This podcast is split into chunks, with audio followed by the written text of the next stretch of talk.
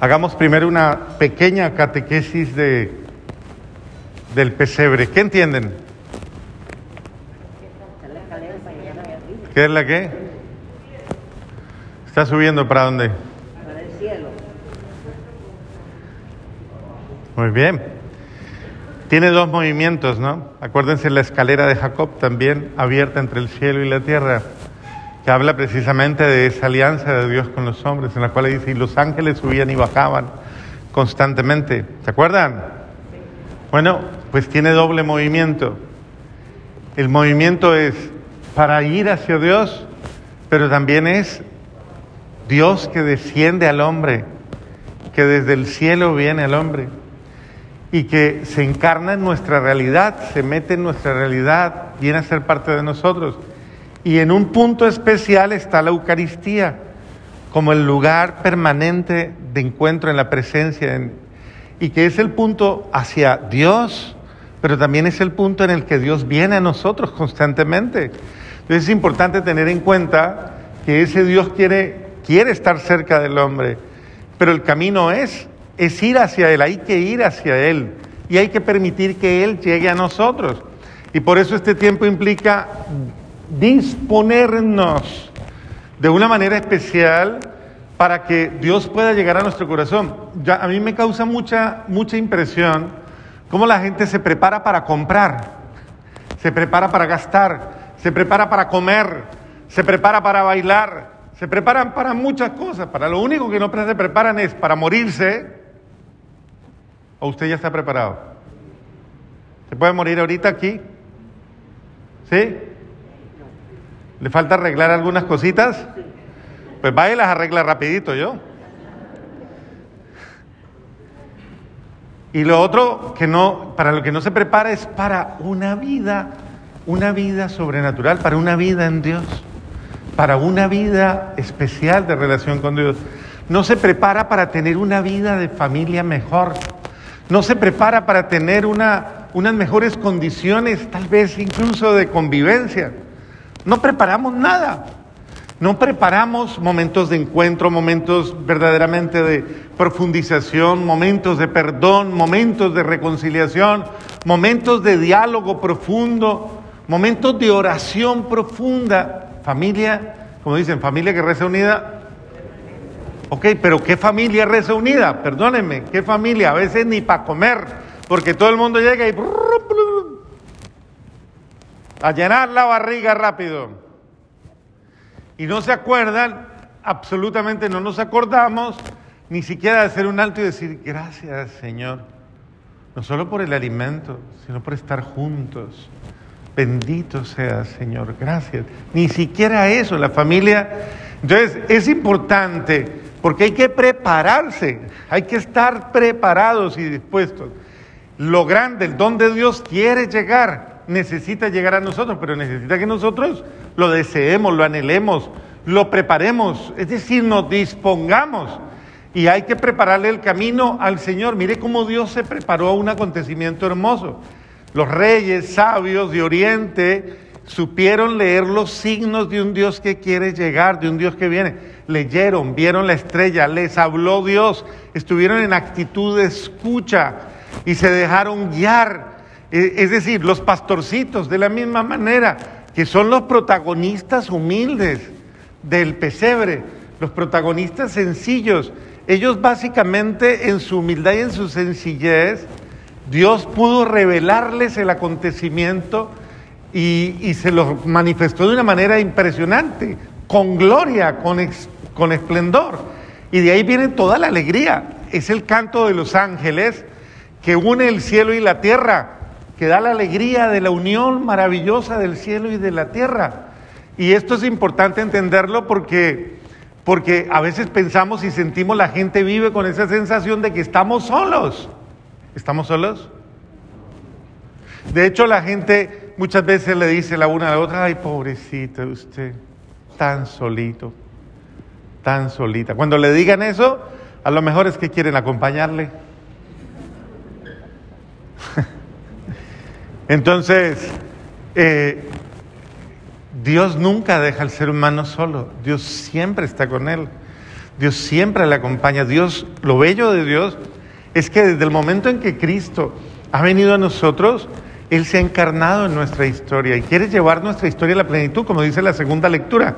Ese que hizo esa obra buena en ustedes, que Él mismo la lleve a su plenitud, porque estamos llamados a eso, a ir hacia la plenitud. Por eso la escalera es un signo impresionante.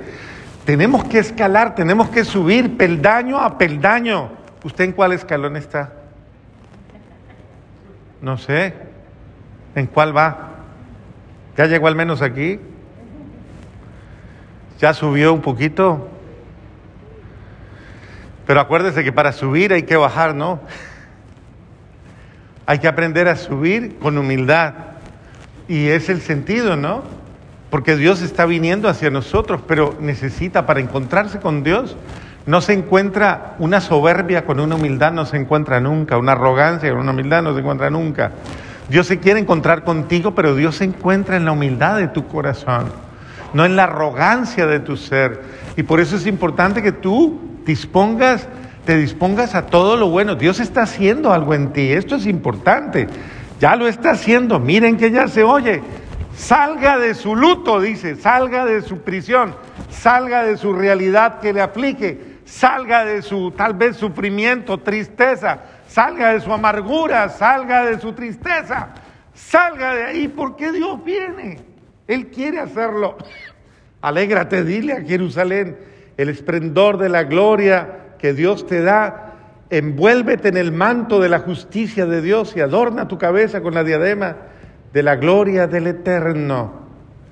Eh, es, el sentido de, oiga, vístase de esplendor, porque la vida que Dios le ha, prometido, esa vida viene a usted.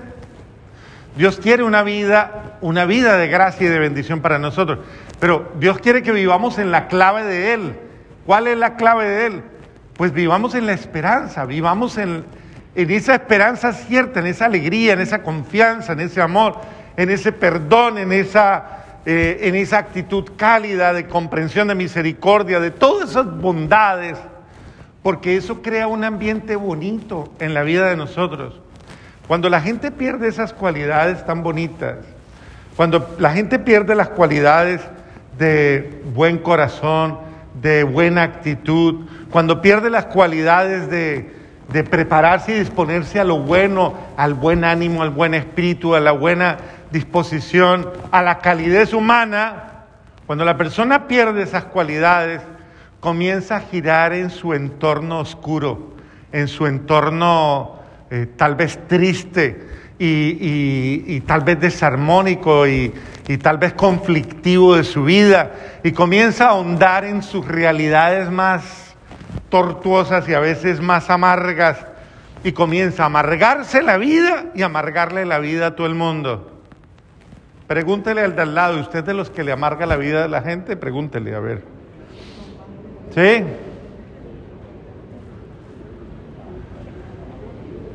Usted no le está preguntando que si es amargado, sino que, o amargada, sino si por alguna razón usted le complica la vida a la gente.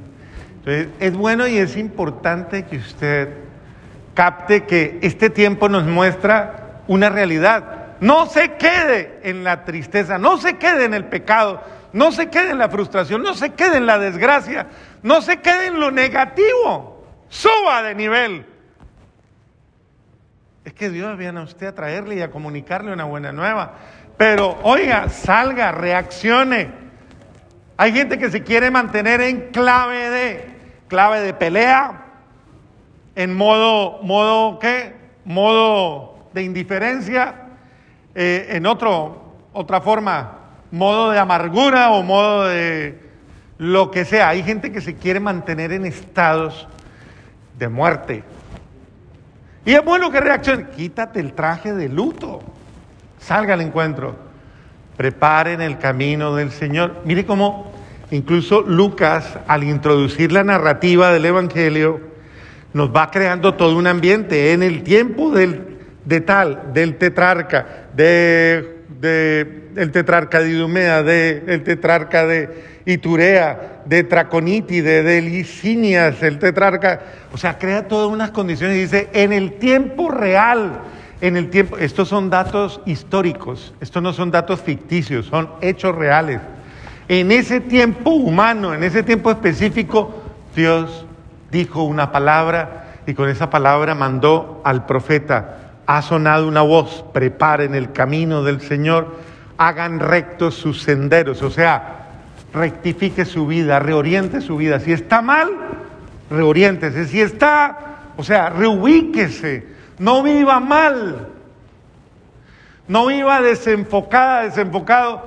Hay cosas que corregir. Bueno, este es el tiempo para corregir. Rectifique lo que hay que corregir. El único que no corrige es el diablo. ¿Y usted tiene que ver algo con el diablo? Entonces rectifique. Rectifique, porque el único que no rectifica es el diablo y todos sus hijos. Entonces rectifique y cambie, enderecen los caminos, hagan rectos sus senderos, que todo valle se abaje. Es decir, toda arrogancia, todo, toda montaña, dice, se abaje, toda colina sea rebajada, que lo tortuoso se hará derecho y los caminos ásperos serán allanados y, y los hombres verán la salvación de Dios. Dios quiere llenar, pero pongamos nuestra parte, dispongámonos, creemos condiciones, creemos un ambiente Dispongámonos con alegría y con gozo. No se quede en clave de, lo que le digo, ni de tristeza, ni de muerte, ni de frustración, ni de fracaso, ni de, ni de encierro, ni de aislamiento. Salga a los otros, salga a la vida. Que hay que perdonar para volver a vivir bien armónicamente en esta casa. Pues hágalo. Estamos en Adviento. Estamos en el tiempo que me está invitando a cambiar, a salir de mis posturas mentales emocionales, sentimentales, que no me dejan prepararme para que Dios llegue a mí, ¿será que Dios va a poder llegar a usted? ¿Será que Dios va a poder llevarle a Él? Él quiere, usted quiere. Entonces, por favor, sigamos en este ritmo del adviento, dejando que el buen Dios nos inspire, nos impulse, que el buen Dios ponga en nosotros los sentimientos, los mejores. Pero usted ya cánsese de vivir mal. Dígaselo, dígaselo. Dígale. Dígale, ¿no se ha cansado de vivir mal? Pregúntele, dígale, ¿no se ha cansado todavía? Cánsese ya de vivir mal. ¿Hasta cuándo? Comencemos a desear vivir mejor. Se lo, dígale, pregúntele al de al lado, ¿nos merecemos vivir mejor? Pregúntele, pregúntele. ¿Sí? ¿Y cuándo vamos a empezar? No deje para mañana lo que tenga que hacer ahora. Muy bien. Esto es preparar el camino del Señor. Aclaremos las condiciones y dispongamos todo nuestro ser para que Dios llegue a nosotros y nosotros a Él. Amén.